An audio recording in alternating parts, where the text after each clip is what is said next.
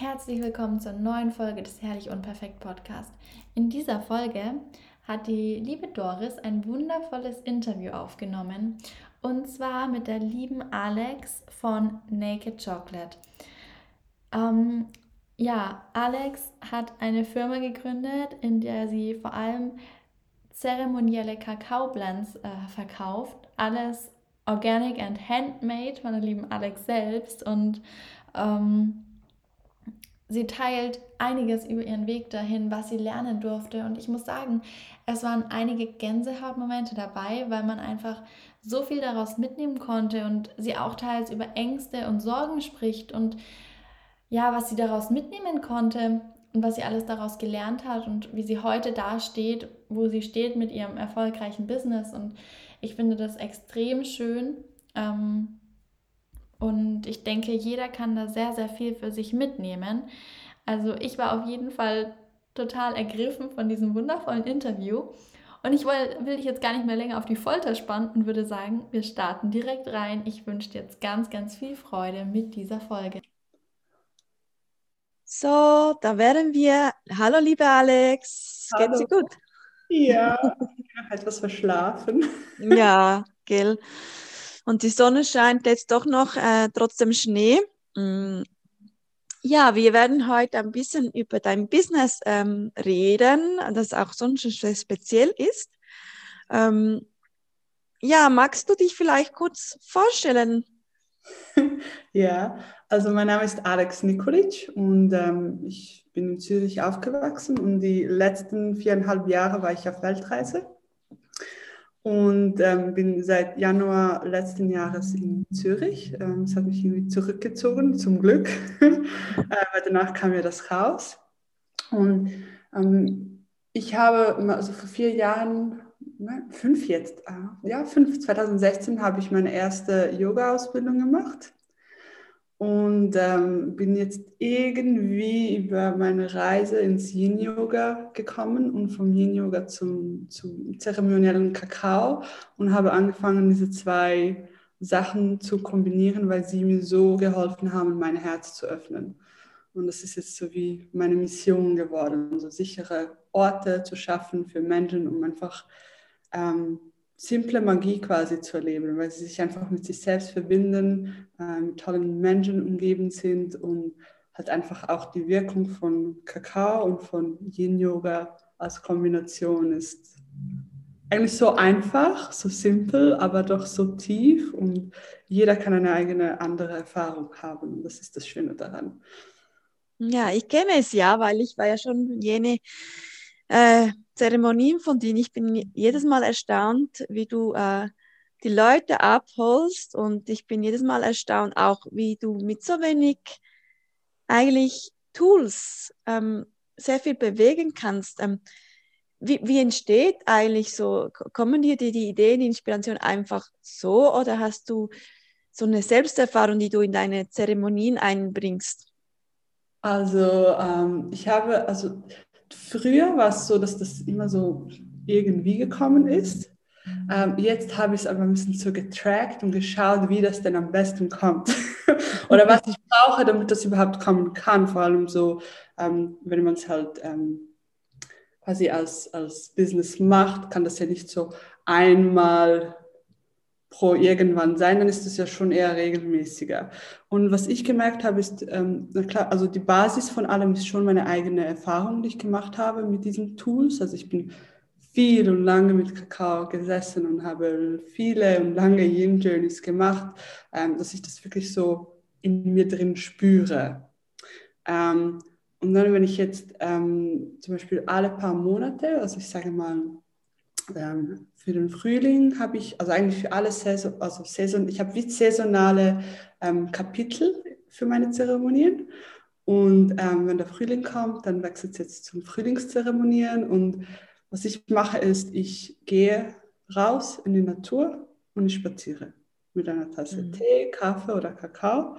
Und ich denke dann über die Sachen nach. Dann habe ich eine Idee und dann lasse ich das wirken und laufe und wirklich so. Ich mache quasi nichts in dem Prozess, Äh, und doch kommt so vieles und dann setze ich mich hin, schreibe alles auf, auf ganz viel Papieren. Ich habe so große Papiere, mache ich auf dem Bett, im Garten, wo auch immer ich bin. Ähm, letzte Woche, als ich da im, wir wohnen ja im gleichen Haus, die Doris und ich. gesehen im Gras draußen am Sitzen, dort war ich am Arbeiten quasi, obwohl es wie nicht nach Arbeit aussieht. Und ich glaube, das musste ich wie so ein bisschen akzeptieren, ähm, dass Arbeit kann anders aussehen für alle und mhm. Produktivität kann anders aussehen und dass man wie so mit diesen Phasen geht, weil zum Beispiel, wenn ich meine Tage habe, dann erlaube ich mir nichts zu tun und einfach die Schwerkraft zu spüren. Und dann kommen halt auch Ideen oder irgendetwas kann auch kommen. Und vielleicht eine Woche davor mit dem Eisprung bin ich komplett energiegeladen und dann mache ich ganz viele Sachen auf meiner To-Do-Liste, die ich irgendwie in den letzten zwei Wochen nicht gemacht habe, irgendwie in zwei Tagen. Und wieso, dass man mehr auf das hört und sich mit dem treiben lässt, weil dann kommt die Kreativität auch und die Inspiration. Mhm. Die fließen dann einfach. Ja, es ist sehr, sehr spannend. Das ist ja, eigentlich hast du einen 24-Stunden-Job, hört sich danach an, aber mit Spaßfaktor. Ähm, ja, jetzt, vielleicht müssen wir kurz erklären oder magst du erklären, weil ich weiß ja, was Kakao ist, aber vielleicht müssen die Zuhörer dann, wenn man Kakao hört, denkt man vielleicht an Schokolade, ist ja dem nicht so.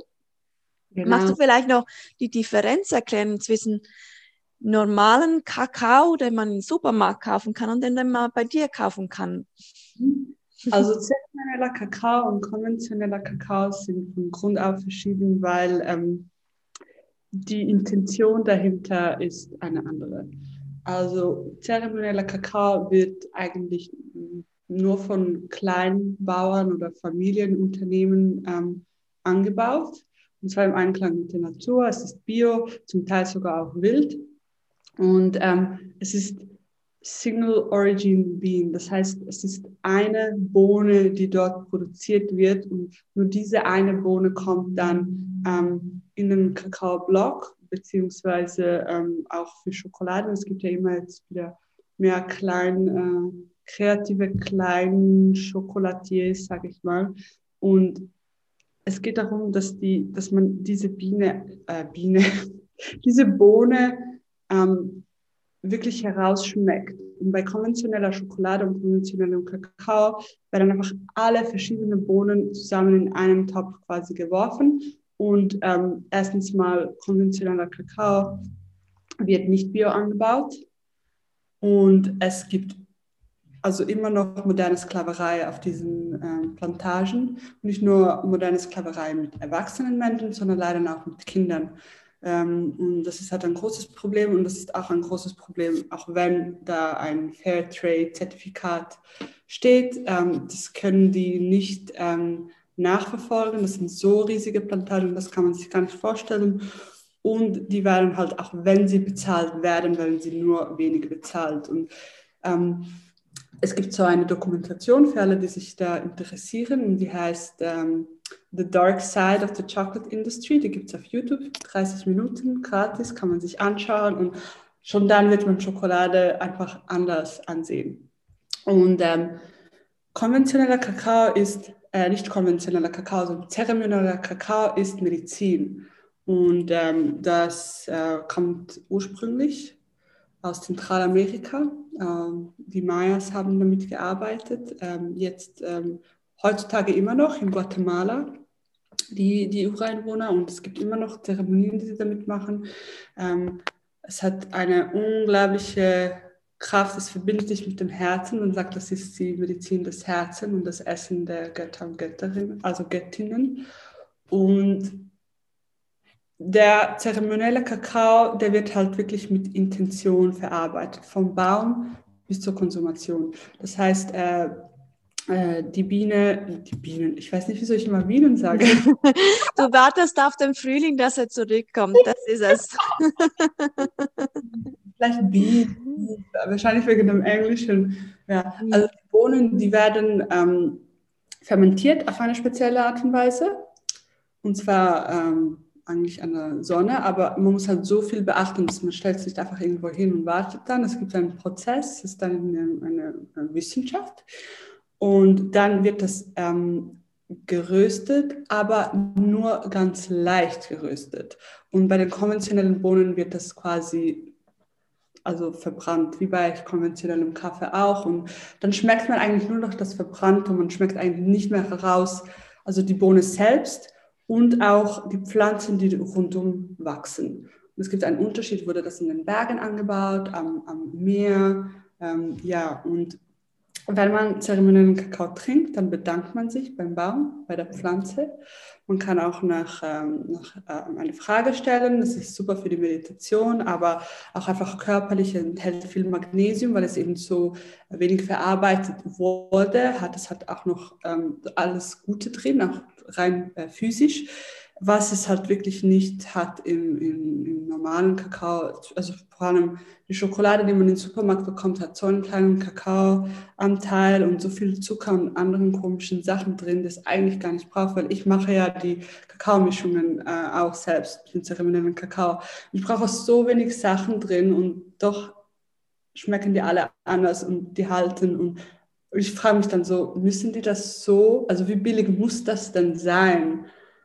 Also das, das, das ja, also ich finde es einfach unglaublich manchmal, wenn ich mir das so mhm. vorstelle, wenn ich es jetzt von der anderen Perspektive sehe. Weil auch, klar, zeremonieller Kakao ist im Vergleich zu konventionellem Kakao teurer, aber man braucht es anders, also mit Intention. Ähm, man, es ist nicht einfach etwas, wo man reinhaut und dann ist der Schock. Ähm, Konsumiert. Ja, man, man sitzt damit und, und spürt etwas. Und, ja. Mhm. So. ja, schön. Ja, das ist sehr schön. Also ich werde natürlich auch äh, äh, allen Zuhörern werde ich alle Links noch äh, mitgeben. Alles, was die Alex da erwähnt hat. Alex, hast du da erwartet, dass du solchen Erfolg hast mit etwas, was du eigentlich aus dem Herzen entstehen lassen hast? Dass das so ein Ausmaß bekommen hat mhm. über diese Jahre, weil es ist doch schon etwas Spezielles und also ich habe eigentlich Nein, also es, war, also es war wie so nie mein Grundgedanke in dem Sinn. Mhm. Mein, mein Grundgedanke war schon als Kind, ich möchte reisen und ich möchte irgendwie schreiben und äh, ich möchte selbstständig sein. Ich möchte mein eigenes Geschäft haben. Das war irgendwie mhm. lustig, weil es ist nicht so typisch als Kind, solche Sachen zu sagen. kommt ja immer dann zu hören, nein, du willst bestimmt das und das werden oder das und das. Und dann habe ich einfach, ähm, nachdem ich eine sehr äh, solide Schweizer Grundausbildung mhm. hatte, bin ich ja dann später gegangen und mir war es halt einfach wichtig, meinem Herzen zu folgen. Und ich wusste nicht wirklich, was kommen wird. Und ich weiß noch, nach meiner ersten Yoga-Klasse, nachdem ich meine erste Yoga-Klasse unterrichtet hatte, habe ich, bin ich weinend nach Hause gegangen und habe gesagt, ich werde das nie mehr wieder machen. und doch kam es dann anders. Und ich glaube, man kann so, so Sachen kann man wie nicht so richtig planen. Man muss einfach dem, dieser Intuition folgen und sich dann wirklich erfahren lassen, weil ich hatte so viele Momente, wo ich mich für die Angst hätte entscheiden können, habe es dann aber nicht gemacht und man, es kommt dann immer wieder eine neue Möglichkeit auf und etwas, ja man, muss, ja, man muss sich wie so ein bisschen treiben lassen. Und klar, mit der Zeit, am Anfang ist es so, dass man weiß, was man nicht so will. Und dann mit der Zeit wird die ähm, Vision schon klarer. Das heißt, bei meinem ersten, äh, bei meinem ersten Yin Yoga Teacher Training, das ich gemacht hatte, da wollte ich unbedingt, ähm, habe ich gemerkt, ich möchte nur noch Yin Yoga teilen. Und vorher, also ich wusste das wie nicht, aber ich habe das Training dann gemacht. Und zwei Monate später ist dann meine Freundin gekommen und sie hat eine Kakaozeremonie gemacht in Zürich. Und ich hatte so eine tiefe Erfahrung und sie hat mir dann noch ein kleines Stück geschenkt.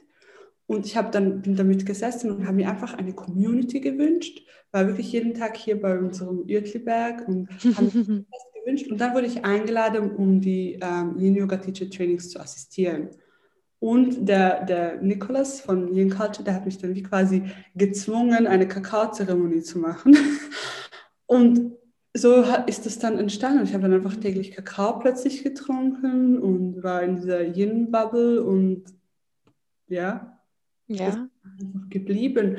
Aber ich glaube, man kann wieso sich nicht auch so forcieren. Man sollte, ich habe viel experimentiert Und ich habe auch nicht das Gefühl, dass das jetzt irgendwie so das Ende ist. Ich kann mir gut vorstellen, dass sich das jetzt auch irgendwann wieder ändert. Aber ich, also bis jetzt fühlt sich das gut mhm. an, an und ja. Ja, du hast dann eigentlich deinen Traumjob, Herz, dein Herz, äh, Herzenswunsch war dein Traumjob manifestiert und du hast deinem Herzen gefolgt und bist eigentlich, eigentlich immer noch in der Journey. Mhm. Das ist eigentlich sehr schön. Ja. Das ermutigt vielleicht der eine oder andere Zuhört auch mal ähm, zu hören, dass das nicht einfach von heute auf morgen passiert, dass das eine richtige Journey ist und ein Weg ist, den man geht und ähm, eigentlich, wenn man wirklich äh, etwas will, es auch ähm, erreichen möchte, wenn man es nicht forciert. Das ist sehr mhm. schön. Ja, weil alles hat irgendeine, also man kann, egal was man macht, ob man es mag oder nicht, es wird immer eine Sonnen- und eine Schattenseite haben. Und man mhm. muss, wieso, wenn man es wirklich will, dann, dann geht man halt irgendwie auch mit den Schattenseiten um. Und es gibt halt auch, klar, es gibt unglaublich viele auch Schattenseiten und äh, so Herausforderungen, die man meistern muss und auch so Prüfungen, wo man denkt, das, das, wie soll man das jetzt lösen? Und dann kommt man wieder zurück zu dem, was man unterrichtet, mit dem Vertrauen, aufs Herz hören und dann plötzlich geht es dann wieder. Irgendwie. Ja, ich glaube, ja, sehr schön. Hast du, hast du einen Tipp für Leute, die vielleicht ähm, den gleichen Wunsch verspüren, ähm, ähm, wo du vielleicht vor fünf, sechs Jahren warst, wo du vielleicht jetzt ähm, mitgeben möchtest? Mhm. Also bei mir war es so, dass ich hatte einen, eigentlich, ich glaube, es war ein Burnout, also bei meinem mhm. letzten Job als Community Managerin. Ähm, das, ich habe den Job zwar gemacht und wollte ihn unbedingt, aber es war too much. Und ich weiß nicht, ich war im Badezimmer auf dem Boden, weinend mit Fieber mhm. und habe einfach gedacht, oh, ich möchte einfach nur glücklich sein. War so simpel, eigentlich so etwas Simples. Und ähm, zwei Monate später habe ich dann mit jemandem zusammengearbeitet, einem Life-Coach. Äh, Ashley Parkin ist, äh, ist ihr Name. Sie ist aus San Francisco und es hat mir so geholfen, weil meistens stehen ja einem viele andere Sachen im Weg, wie, was sagen jetzt die anderen, wie schafft man das, weil man, man muss sich ja wie auch ein bisschen fallen lassen. Und sie hat mir halt mega gute Tools mitgegeben und ich habe halt einfach für mich, ich glaube, man muss sich ein Datum aufschreiben. Ich habe mir dann ein Datum aufgeschrieben und schlussendlich bin ich sechs Monate vorher gegangen. das darf ja auch früher sein, oder? Aber ich habe mir ein Datum aufgeschrieben, das sich wie okay anfühlt. Ich kann das bis dann meistern, aber auch ein bisschen out of comfort zone. Vielleicht nicht gleich zehn Jahre, vielleicht ist es ein Jahr, äh, sechs Monate, ich weiß nicht. Also man darf sich ja. Mm. Ich habe einfach niemandem davon erzählt. Weil ich wollte, ich hatte ja schon genug meine eigenen Ängste und ich wollte jetzt nicht auch noch alle Meinungen von allen anderen, weil wieso, ich wusste, dass meine Intuition jetzt noch nicht so, also ich hatte nicht so ein eine starke Verbundenheit damit. Daher musste ich es schützen. Ich stelle mir das vor wie so eine kleine Pflanze. Äh, mhm.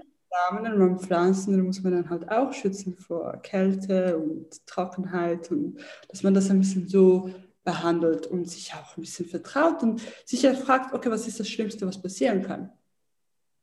Weil meistens ist es gar nicht so schlimm. Und ich meine, ich kann euch sagen, ich war auch in Indien, ich war 200 Euro im Minus äh, auf meinem Konto und ohne Krankenkasse und barfuß und es war mir scheißegal. und ich wusste, ich könnte zurückkommen und mir einfach einen Job suchen. Ich war so, nein, die Option gefällt mir einfach nicht und ich bin dann einfach geblieben und es hat dann trotzdem irgendwie geklappt. Aber es ist sowieso, ja, man muss so, man fällt halt immer seine Entscheidung. Mhm. Aber man muss das nicht machen, das war meine eigene Verantwortung. Verantwortung. Ja. Oder, ja. ja. Äh, aber das Beispiel und ich, ich finde, Leute möchten immer mehr und mehr Sicherheit und viele haben eigentlich genug Sicherheit, wenn ich höre so, oh, ich habe Angst, dass ich nicht genug Geld habe und dann frage ich sie, wie viel Geld hast du denn?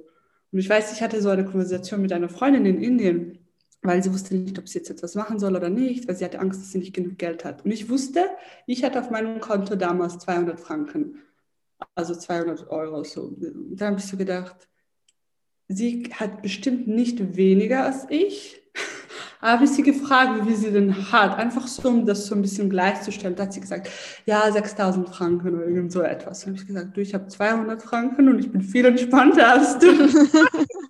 und das hat, sie hatte dann einen Aha-Moment und denkt auch heute noch daran, weil ja, es ist wie so, es wird nie genug Sicherheit geben. Also in dem Sinne, man kann auch noch 30.000 Franken auf dem Konto haben und immer noch das Gefühl haben, man hat nicht genug. Ähm, ja. So. Und dann lebt man halt vielleicht zwei Wochen nur noch von Reis und Curry oder einen Monat. Und das ist dann mhm. auch wie okay. ja. Ja, das sind eigentlich sehr schöne Inputs, die du gegeben hast. Zum einen eigentlich finde ich schön, ich höre es auch immer wieder, dass man, dass die Leute ja eigentlich ähm, vermehrt vergessen, sie müssen den Weg gar nicht alleine gehen. Es ist erlaubt, sich Hilfe zu holen. Mhm. Und den Ansatz, es niemand zu erzählen, den finde ich jetzt auch, den habe ich jetzt so noch nie gehört. Und das muss ich selber auch noch reflektieren. Den finde ich eigentlich auch sehr schön, weil ja meistens die Ängste entstehen von den Einflüssen, die wir von außen bekommen. Ja, das finde ich total. Danke dir, Alex, für das Teilen. Sehr gerne. Kann man bei dir noch äh, aktuell, äh, on, machst du jetzt Online-Kurse ähm, oder gehst du jetzt schon äh, remote? Kannst du das jetzt aktuell schon? Äh, mein remote, äh, äh, live kannst du? ich bin schon in, in Corona-Mode. ist äh, online am Samstagmorgen eine Yin-Yoga-Stunde. Mhm. Und äh, ich liebe diese Stunde. Es ist so gut, mit Yin-Yoga in den Tag zu starten. Ähm, und ich habe jetzt angefangen, kleine, im kleinen Rahmen ähm, Zeremonien zu machen und Masterclasses in Zürich, in meinem Atelier oder auch draußen, wenn es dann wieder keinen Schnee gibt. ja, so. Schön. Ich arbeite jetzt an meinem Magical Summer Schedule und freue mich schon. Ja. Oh, was schön. Cool.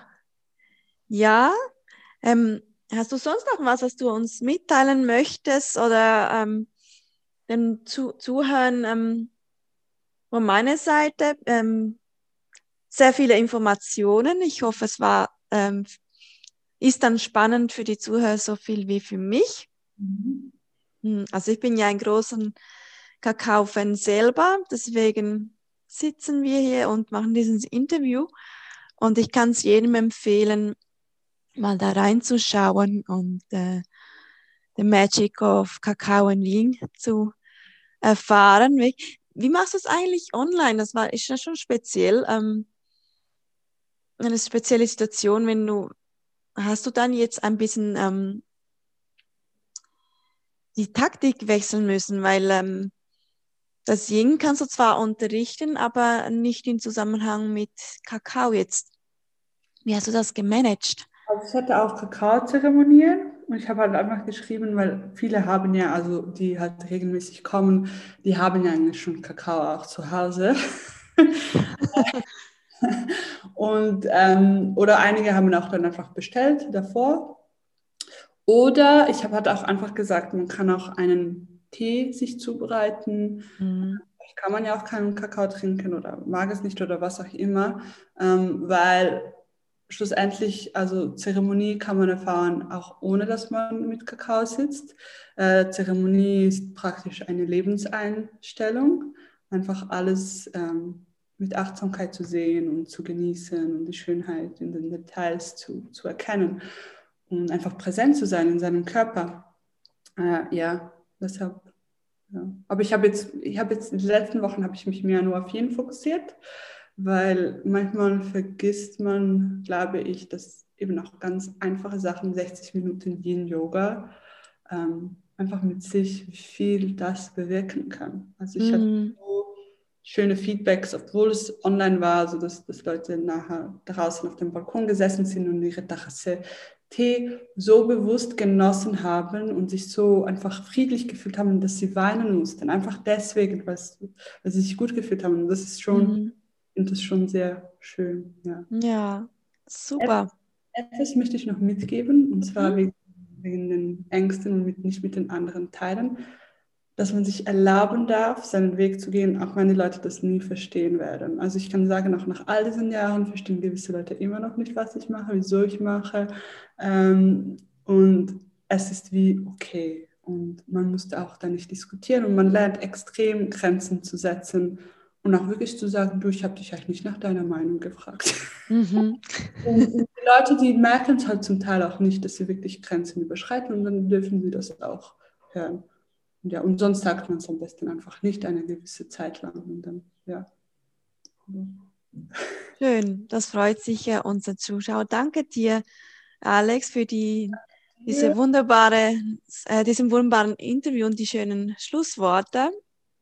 Ähm, wir werden euch äh, hier in dem Podcast dann auch äh, alle Daten von der Alex noch mitschicken, falls jemand Interesse hat und auch die Links äh, und die YouTube-Videos äh, für die Empfehlung, die Alex gegeben hat, damit ihr auch reinschauen könnt. Danke euch fürs Zuhören. Danke. So, ich hoffe, ihr seid genauso begeistert und fasziniert von der lieben Alex wie ich. Ihr findet auf jeden Fall alle Infos zu Alex, äh, ihren Instagram-Account, ihre Website in den Show Notes. Die werden definitiv verlinkt. Und ja, lasst uns doch gerne mal unter den heutigen Posts bei Doris und mir auf Instagram, also unter sahayoga-zh und ankatrin-gret, wissen, wie es euch gefallen hat, was du für dich mitnehmen konntest.